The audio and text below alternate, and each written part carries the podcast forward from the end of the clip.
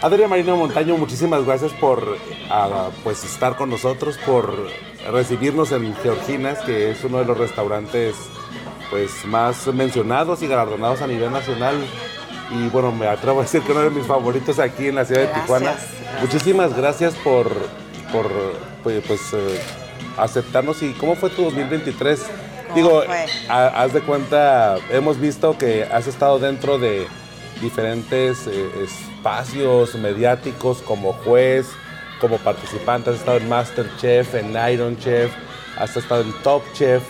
Este, ¿Cómo ha sido tanto esta aventura como tu 2023? ¿Cómo hacer el balance? No, eh, yo creo que el balance siempre que me preguntan cosas así, yo no sé si existe el balance, porque creo que vivo en un caos, pero un caos hermoso, ¿no? No me, no me quejo. Al final, cuando trabajas en algo que te emociona y te, apasiona, como que hay cansancio, pero el cansancio es gratificante, hay desorden, pero son temas que quieres resolver, eh, son procesos que quieres vivir. Eh, este 2023 es la primera vez que estoy tanto tiempo fuera de, de Tijuana, o sea, he estado fuera por asesorías, por por cuando era estudiante, por prácticas así, pero esta vez estuve cinco meses fuera teniendo un negocio desde que tengo el primer negocio. Digo, mi primer emprendimiento fue Don Ramen, que ahorita ya no lo tengo abierto, pero, pero es la primera vez que estoy tanto fuera, ¿no? Este, ver tu negocio de fuera, tu familia, eh, estar ahí como monitoreando, teniendo reuniones, ahora con tantos temas de tecnología, sobre todo después de, de pandemia que nos familiarizamos mucho con eso, eh, hacerlo parte de tu vida y agregarle más trabajo o quitarle cinco meses a tu año. Es complicado, es complicado y te hace valorar otras cosas, ¿no? Y, y poner atención en ciertas cosas, pero pues aquí estamos terminándolo, este, cosas buenas, cosas malas pero seguimos. hazme por favor un como un top de las cinco cosas o de los cinco momentos de tu año, de tu 2023. Cinco momentos. Yo creo, digo, este año Georgina cumplió cinco años. Eso es como, creo que para los que estamos por acá y que estamos desde el inicio, yo creo que los proyectos que estés desde el inicio te enamoras y lo haces tuyo, ¿no? Y ver a... Eh, Edgar Pollo, que está desde hace más de cinco años, como que seguir viendo a personas y caras conocidas, tener a mis papás en cada uno de esos festejos de aniversario o de momentos especiales, como que nunca había caído en cuenta hasta este año precisamente, que cualquier logro mío es un logro de ellos, ¿no? Y, que lo puedan compartir o que lo puedan vivir, pues es algo súper hermoso.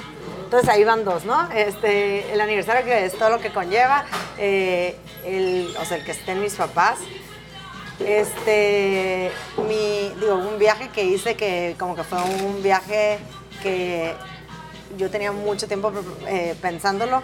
A mí me encanta viajar, ¿no? Es lo que yo creo que casi, casi por comer y, viajar, por eso me dediqué a esto. Este, o a, a, ser cocinera, por explorar y sentir cosas, por los choques culturales y demás. Entonces tenía un viaje que siempre quería hacer, hasta invitaba a mis papás, digo, el tema económico pues son ahorros que vas haciendo y demás, porque le quería dar un súper viaje y lo hicimos también, fue un viaje a la India y a Sri Lanka, que fue súper hermoso, ¿no? Viajar con tus papás eh, ya de adulta, o sea, y tú consentirlos y tú es como algo bonito, ¿no? Es algo también gratificante. Este, digo, ahora que hice la segunda temporada de, de Top Chef como juez, que es otra cosa que nunca te imaginaste, ¿no? Estar en televisión y de hecho cuando estaba más joven, eh, que apenas se ponía de moda este tema gastronómico y, que los chefs decían como que celebridades y demás. Yo no me considero celebridad, pero lo digo porque en ese tiempo decían como, ay, yo me quiero dedicar a televisión. Y dices, bueno, es diferente profesión totalmente, es una industria totalmente diferente, pero haber vivido esa experiencia, digo, es algo también súper lindo y conocer a gente y relacionarte con gente eh, totalmente diferente a lo tuyo, ¿no? O sea, pero realmente diferente, ¿no? Este, y pues digo, creo que las amistades, familias, te puedo decir cosas así muy hermosas. Yo, yo digo, ahorita platicamos que, que te regalaron Navidad o algo así platicamos y para mí lo más importante siempre es el tiempo. El tiempo de la gente, siempre lo, o sea, es lo que más valoro, ¿no? El poder compartir. Vaya, la verdad me llama mucho la atención que hables acerca de Georginas porque precisamente quería, he escuchado y quería profundizar en esto porque he escuchado en algunas otras entrevistas que has hablado acerca de pues sus orígenes y me gustaría que nos platiques un poco acerca de esto de, bueno, cinco años, pero cómo empezó, cómo, de dónde se desprenden, porque de hecho has hecho la referencia que es un poco una inspiración de un viaje que, que haces a Israel. mira, oye, me estudiaste. Ay, que está muy bien. Este, mira, en realidad no es que haya sido inspirado, sino que fue mi último viaje y fue como un mes antes de abrir. Entonces, los ajustes que haya hecho el menú, porque el menú lo tienes medio pensado, como que siempre tienes una estructura del menú, ¿no? Que tiene que tener esto, esto, esto, esto, y vas poniendo salsas, ingredientes, elementos, sabores, y después vas desarrollando. Yo no soy, por mi personalidad, no soy alguien que, ay, voy a hacer pruebas y voy a hacer esto, ¿no? Sino como que yo ya conozco mi cocina, yo ya conozco qué es lo que busco sin poder explicarlo, ¿no? Nada más lo siento. Entonces, en el último viaje que hice a Israel, este como que traía presentes sabores. Eh, y de repente te digo que eso nos pasa mucho a los cocineros. Es como, estás en un lugar comiendo, a lo mejor en Israel, a lo mejor en Sinaloa, a lo mejor en, no sé, en otra parte, en, en Nashville o algo así. Y dices, ay, esto me hace contraste con esto, que ya lo conozco, o que es parte de mi cultura, o, o que es de la comida mexicana, cosas así. Entonces empiezas a jugar un poquito así, ¿no? Entonces, eso fue lo que pasó. Los inicios. ¿Cuándo decidí? A ver, yo creo que el sueño de todo, toda persona inocente ah, es emprender, ¿no? Entonces, como que emprender y quieres tener, tus como necesidades van cambiando, ¿no? Yo siempre he sido súper ambiciosa y no tiene que ver con el dinero. Eh, ambición siempre así como que quería ser la que trabajaba más, la que este, era la que cocinaba mejor, la que no sé qué, o sea, era como ser la mejor de lo que estaba haciendo, ¿no? Y no era como con la competencia de la persona al lado, sino era conmigo misma, ¿no? Como, como que yo sabía mis posibilidades, en mi alcance, entonces me esforzaba. Siempre me he esforzado más de lo que, o sea, como si me dices, eh, la mayoría del tiempo, cómo me calificaba como empleada de alguien, te puedo decir que nunca menos de 10. O sea, no, no, probablemente tenía días malos, ¿no? Pero siempre era como alguien muy constante. Este, digo, soy una mujer constante, eh, muy hecha para adelante, comprometida, formal, o sea, yo no me acuerdo haber faltado un día por enfermedad al trabajo, o sea, de que estuviera como estuviera, iba, si había chocado un día antes, iba, o sea, cosas así, ¿no? Eh, entonces te digo, ya me hice un poquito, me salí del tema, ¿no? Pero, como que, como que este tema de, de, el que quieres más emprender. Entonces yo tenía eh, Don Ramen, Azarosa y un lugar como de meal prep, de alimentales se llamaba. Y de repente un día como que, no sé, algo pasó. Mucha, te digo, muchas ofertas, ¿no? De inversionistas, de... Pues me veían muy en plena edad de, que le echas tantas ganas, de, edad, físicamente fuerte y demás. Entonces, había un amigo de la infancia más grande que yo. O sea, yo iba al club de sus papás, ¿no? Sus papás eran los dueños del club. Entonces, como que nos habíamos visto unos meses antes en un evento y me dice, hay que poner algo.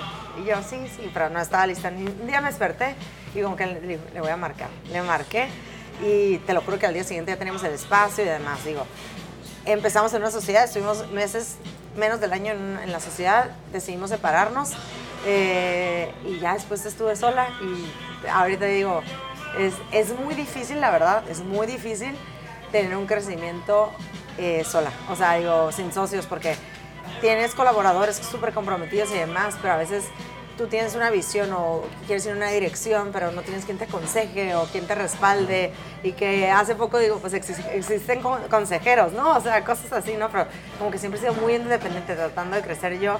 Y, y como que de repente ha sido una limitante o algo que yo lo veo eh, que me ha alentado un poco, pero como que no me ha quitado las ganas, ¿no? O sea, digo, no sé si de repente como que hace este unos meses o al inicio del año dije, ay, es que no, no siento que no he hecho nada, ¿se cuenta? ¿no? Algo así, a mis amigos.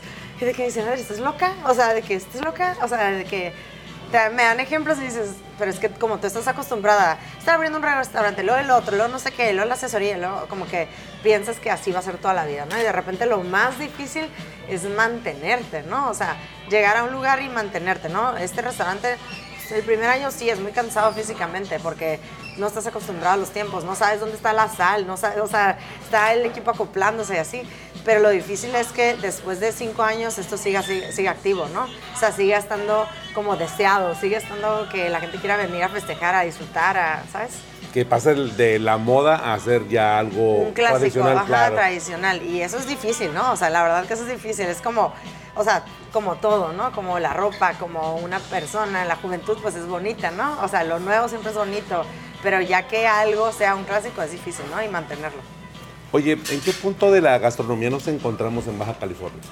¿En qué punto? Yo creo que siempre lo digo, este, todo se lo debemos a culinaria. O sea, todo esto, eh, revolución gastronómica se lo debemos a culinaria. Obviamente hay los padres de la gastronomía de Baja California, que ya sabemos quiénes son. Este, personas muy chefs muy respetados, Miguel Ángel, este, Javier Plasencia, para mí, ¿no? Ellos son los que yo más ubico como, como, como que los fuertes, los que han hecho el emporio y, e instituciones. Pero sí después de, de, cuando Culinaria abrió, empezaron a ver estas nuevas este, cocinas o cocinas creativas, eh, propuestas, eh, gente más atrevida, a lo mejor no de segundas generaciones o como que puedan hacer más su estilo, más como que, ¿cómo te diré? Como que a lo mejor propuestas más al alcance, o sea, cosas así. Creo que eso fue lo que hizo la revolución. ¿En qué estamos? Digo, sí, vives aquí, ¿no? Todos los días abren algo nuevo, es impresionante, ¿no? Entonces, este, yo creo que más que nada, cuenta, gastronómicamente, más bien, eh, han hecho propuestas increíbles. No sé si del lado de la comida todas son increíbles, porque ahorita están enfocándose en la experiencia, que eso es muy importante. Lo más importante, creo, en un restaurante es la experiencia, así como en un hotel y demás, ¿no? No te importa la cama, te importa cómo te reciben, cómo te saludan, cómo te atienden, este, si estás comiendo calidad de producto, que eso también es muy importante, ¿no? Que, que hacer como, darle importancia a, hacer mancuernas y, trabajar en conjunto con eh, pues productores y, cosas así para hacer la dirección de tu cocina, ¿no? Entonces, creo que estábamos abriendo muchas cosas. Eh, la economía no sé si está como para respaldar todo eso, ¿no? O sea, está como que estamos en un momento difícil de la economía en Tijuana, voy a hablar de Tijuana sobre todo. Este, el tema del personal es algo como que se cuestiona, ¿por qué? Porque pues es una ciudad súper cara, ¿no? Es la verdad las cosas. Entonces, el recurso humano, pues como que los negocios dan, pero pues no podemos pagar eh, a todos millones de pesos, ¿no? Entonces, eh, creo que está en una situación crítica. Eso no significa que, nos va, que nos quita las ganas o que nos, o que quita el lado positivo del lado gastronómico y de todo lo que, lo que nos mantiene el tema del turismo y demás. Pero, pues así, así las cosas. No sé si es algo personal, pero mira, veo tu biografía, veo que naces en San Diego, pero eres criada aquí en Tijuana. Y si vemos a la migración de manera como tradicional, como se mueve de, de sur a norte, pues la mayoría de los migrantes piensan que, o se piensan en general, como un inconsciente colectivo que la prosperidad está en el norte, ¿no? Está en los Estados Unidos. Me llama la atención que tus esfuerzos o tus emprendimientos este en tu biografía han sido de este lado. ¿Qué tiene Tijuana que no tiene San Diego? Mira, digo, primero quiero decir algo, creo, sin tener, sin decirte lo viví o no lo viví, pero creo que muchas veces el sueño americano se queda en un sueño. Entonces, la gente que se va es gente trabajadora. Yo, eh, pues, hago, trabajamos con inmigrantes, eh, eh, trabajo con la fundación, bueno, no trabajo, apoyo a la fundación Tijuana Sin Hambre, que se enfoca mucho en el tema de los migrantes. Este, ¿Qué es lo que hace? La gente se va y sí, gana bien, pero ¿cuánto cuesta vivir allá? ¿Qué es lo que está pasando en Tijuana? Pues los sueldos están mejor que en el, interior, pero ¿cuánto cuesta vivir acá? Tema del transporte es difícil, es complicado. Entonces, la gente trabajadora, yo siempre digo, los migrantes eh, son gente trabajadora, o sea, es gente, no vas a estar migrando, o sea, no, no vas a estar transportándote siendo súper complicado eh, con tu familia o separándote de tu familia para ir a hacer daños a otro país o a otro estado o a otra ciudad, ¿no? Creo que es siempre buscando una mejor vida y una mejor calidad de vida para los tuyos, ¿no? Entonces, ¿qué creo que es lo que pasa? A lo mejor me estoy desviando un poquito, ¿no? Este, la gente se va a Estados Unidos a vivir, pero en realidad no sé qué tanta calidad de vida tenga. Lo que quieren es que su gente tenga mejor calidad de vida en México, ¿no? O en el sur. Este, es una situación triste, ¿no? Pero es la verdad. Eh, ¿Qué es lo que tiene Tijuana? Para mí, yo siempre digo, bendita Tijuana, ¿no? O sea, eh, ahorita te digo, está en una situación eh, complicada por el tema económico que a todos nos está afectando y demás. Pero al final es México, ¿no? O sea, al final puedes seguir este, con el apoyo de, de tus vecinos de cierta manera, de, de la comunidad. Aquí somos mucho comunidad, ¿no? De sí hay mucho trabajo, hay oferta de trabajo, o sea, todo desde las maquilas, del tema la industria restaurantera, este, hay mucho tema creativo también, pero creo que es, a ver, cuando yo empecé creo que la gente apoyaba mucho a las empresas tijuanenses o locales, ¿no? O baja californianas, lo que quieras.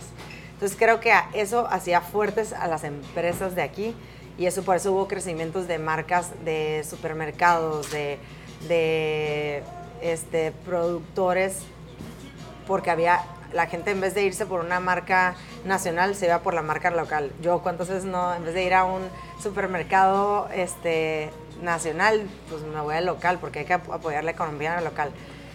Entonces creo que eso hace que como no está tan grande, es un, de cierta manera, voy a hablar de un supermercado, algo más chico, entonces tienen mejores sueldos, mejores oportunidades, mejor trato y demás, ¿no?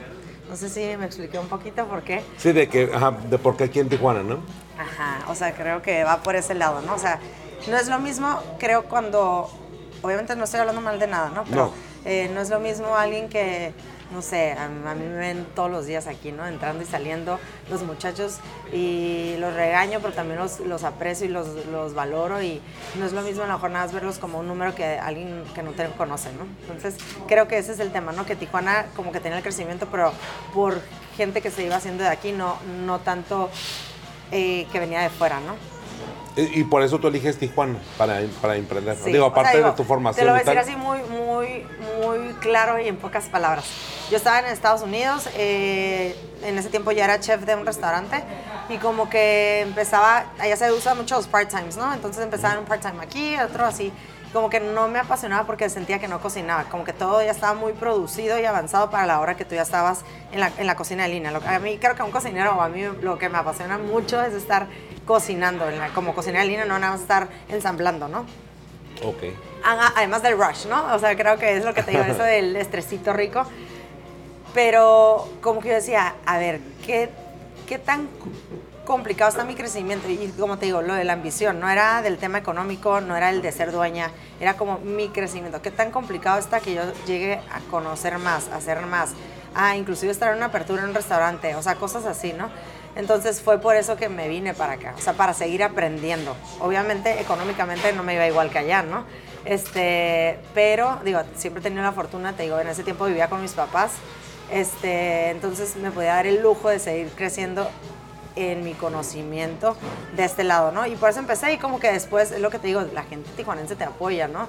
La gente, o sea, como que vas viendo que, que hay cosas que tienes respaldo, ¿no? Que tienes el respaldo de la gente, que, que a lo mejor puedes empezar un lugar. Yo empecé con, con food trucks, ¿no? Ese fue mi primer emprendimiento. Entonces es mucho más sencillo que un restaurante, ¿no? Que los millones de permisos que se tienen que estar actualizando cada cierto tiempo y millones de cosas que llevan, ¿no? Entonces hubo la oportunidad de emprender de esa manera más sencilla, ¿no? O sea, como, así como dices, a lo mejor no había, yo era yo y los que trabajamos ahí, este, éramos lavalosas, meseros, cocineros, bla, bla. Como que está difícil, creo, eso, hacerlo en Estados Unidos, ¿no? O sea, como tienes que tener primero permisos para dónde cocinaste, dónde no sé qué, muchas cosas, ¿no? Dónde llevaste, la, dónde cocinaste la salsa para llevarla ahí, o sea, ese tipo de cosas, ¿no? Oye, y este... Menos complicado. de cierta manera, ¿no? O complicado con otras variantes, ¿no? Exactamente. Oye, este... Mm, recuerdo mucho un libro de Andrés Oppenheimer que hablaba acerca de los empleos del futuro. Digo, nada más haciendo un paréntesis.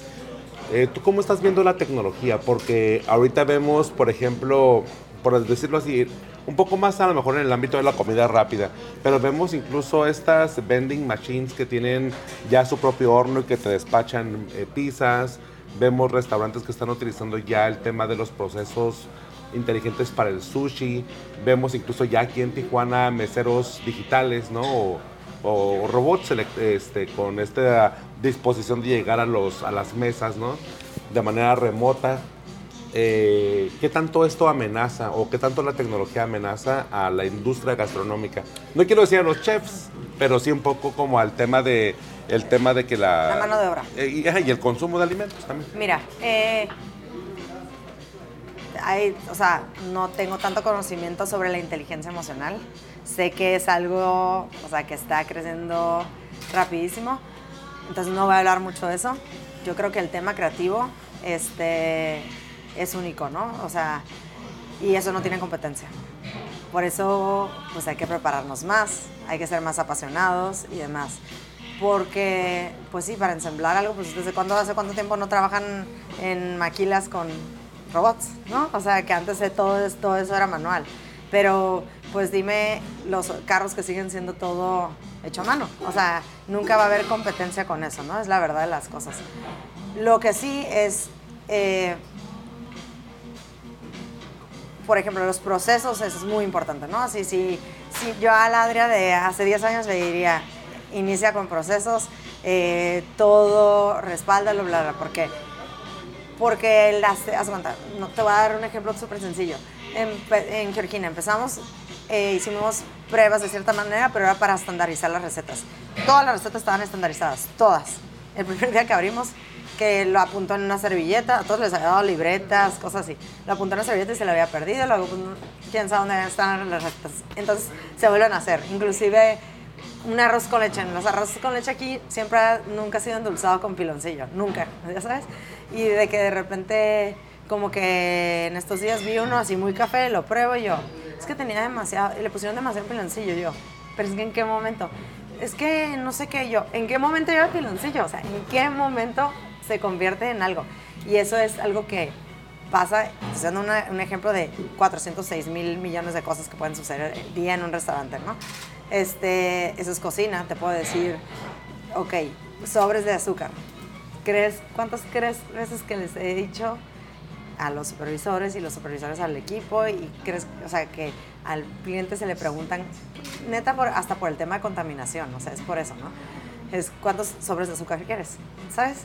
Y llegan siempre, o sea, paso y yo, ya, o sea, entonces son cosas que sí son, que te tienes que aplicar, ¿no? Porque son temas de criterio, temas de, de seguir instrucciones, pues, ¿qué prefieres? O sea, si yo tuviera algo que, o sea, un robot que me pudiera quitar ese, ese tema, nos pudiera bajar, yo creo que cada vez somos más conscientes del calentamiento global, ¿no? Entonces, a- eh, bajar, o sea, controlar un poquito eso, este, a veces manejar el... eh, eh, bajarle un poquito al estrés del equipo de, de cosas tan sencillas, porque las cosas sencillas son las que hacen una montaña, una bola de nieve al final, ¿no? Entonces, sí es algo que es de gran ayuda.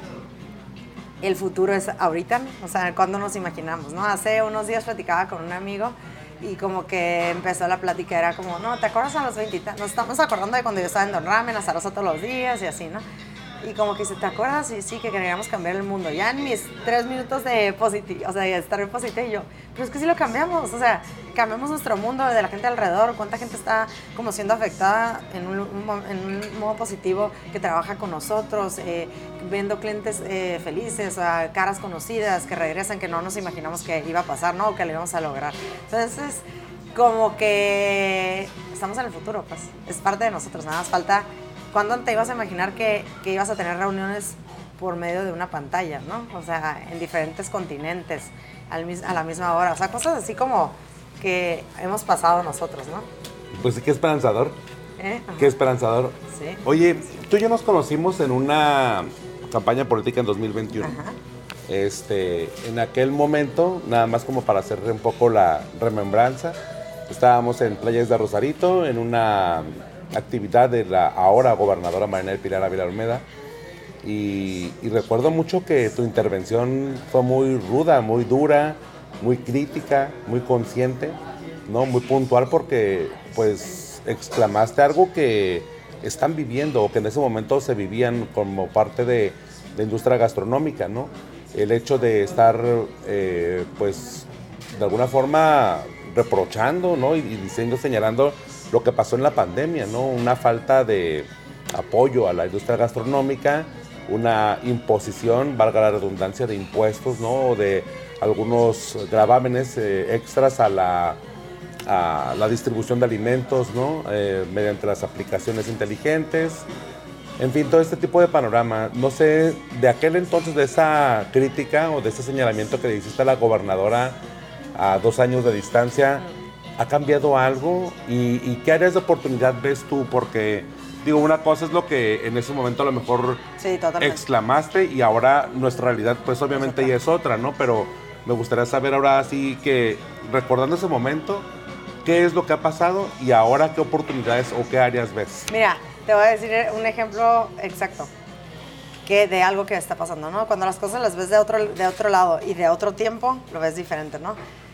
Cuando yo empecé aquí, o sea, tenía un socio y a los meses nos separamos porque yo sentía que trabajaba mucho, ¿no?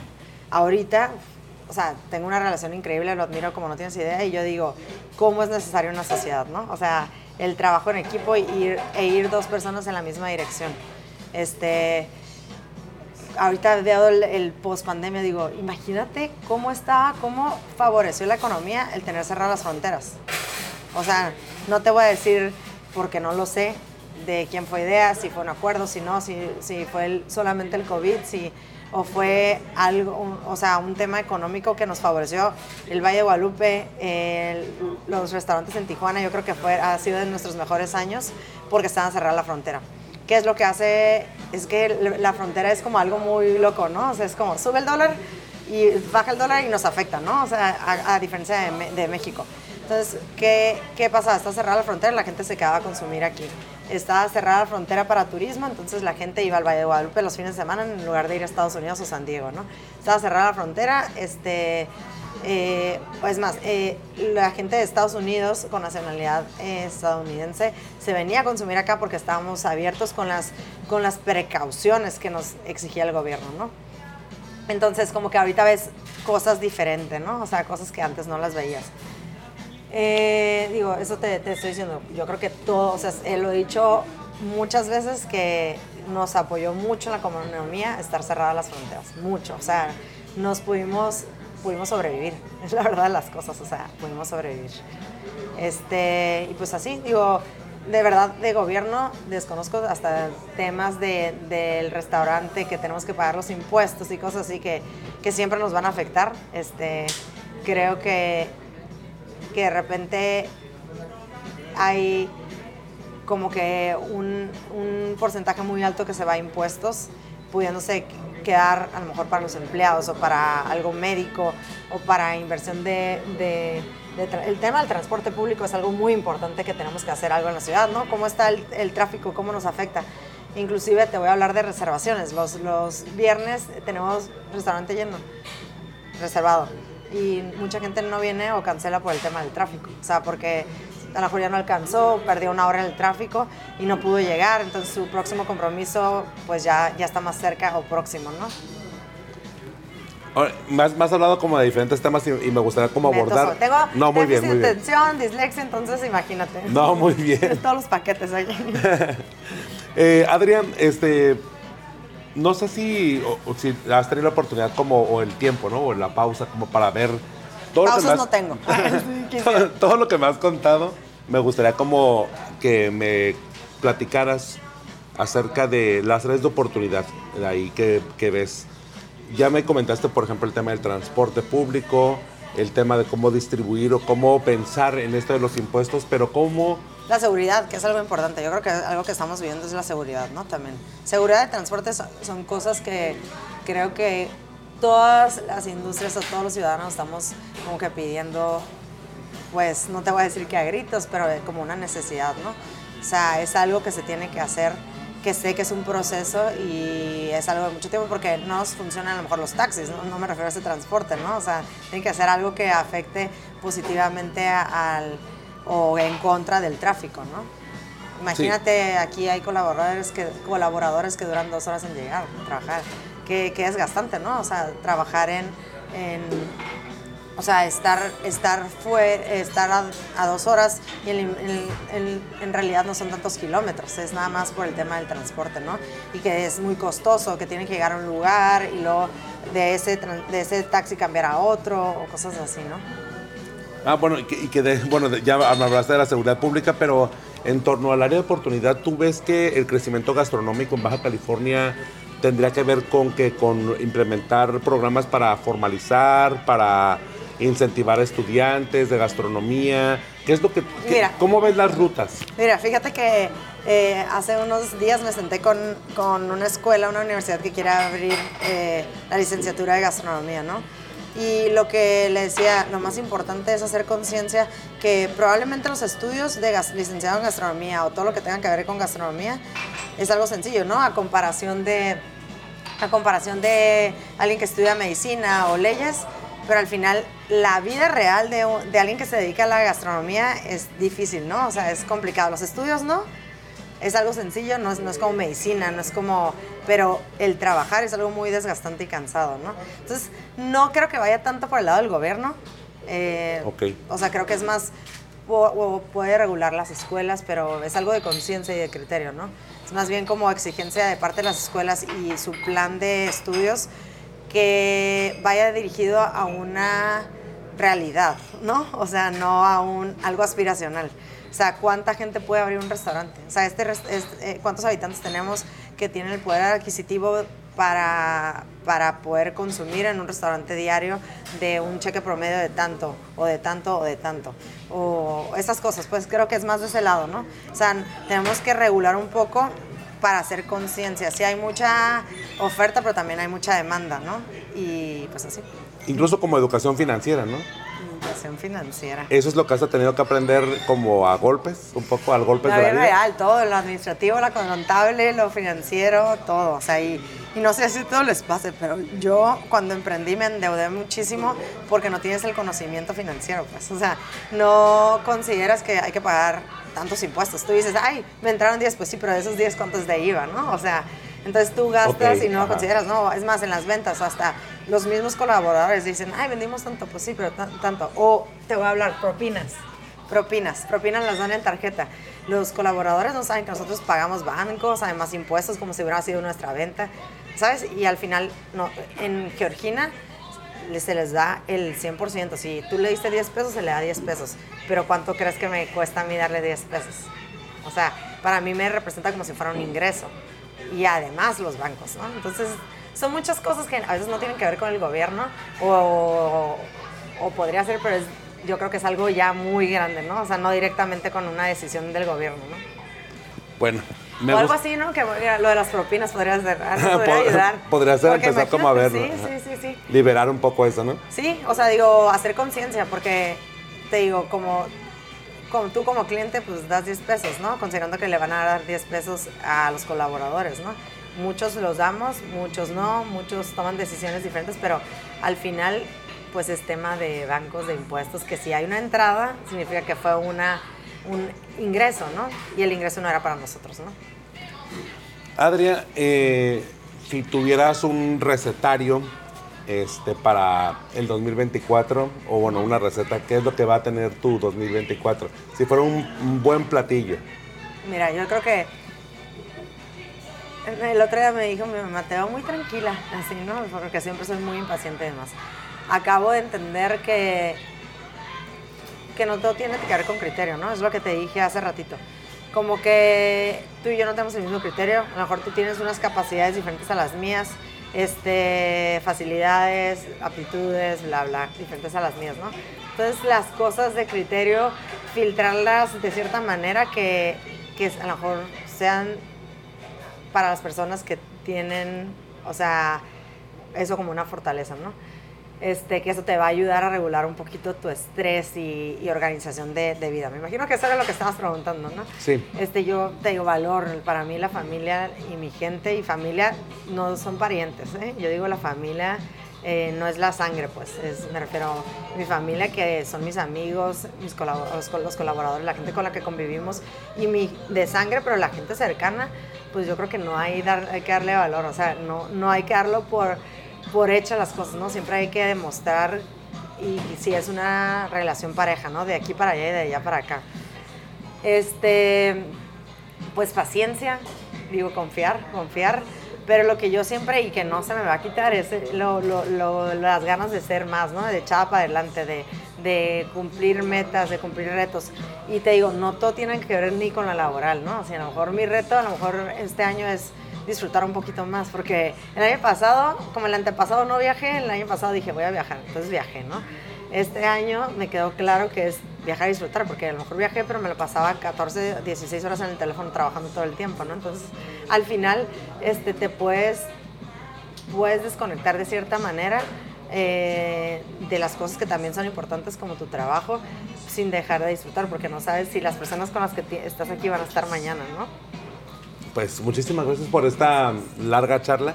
Este, tus redes sociales para mantenernos en comunicación y para poder seguir tu trabajo, todos tus viajes, ¿no? Y todos estos platillos. Sí, que, oye, que eso es algo súper chistoso porque en realidad, cuando, o sea, cuando soy tan ocupada, ni subo cosas. O sea, de que yo soy mucho porque digo, pues estás ocupada, ¿no? Es de que, ay, a ver, saludos, estás en tu onda y, como les digo, si te desenfocas un minuto se vuelve un caos, ¿no? Tienes que estar enfocado, así como cuando jugabas Nintendo y que tienes que estar enfocado porque tienes que estar poniendo atención todo si te desconectas, ¿no? Pero bueno. ¿Qué jugabas, perdón?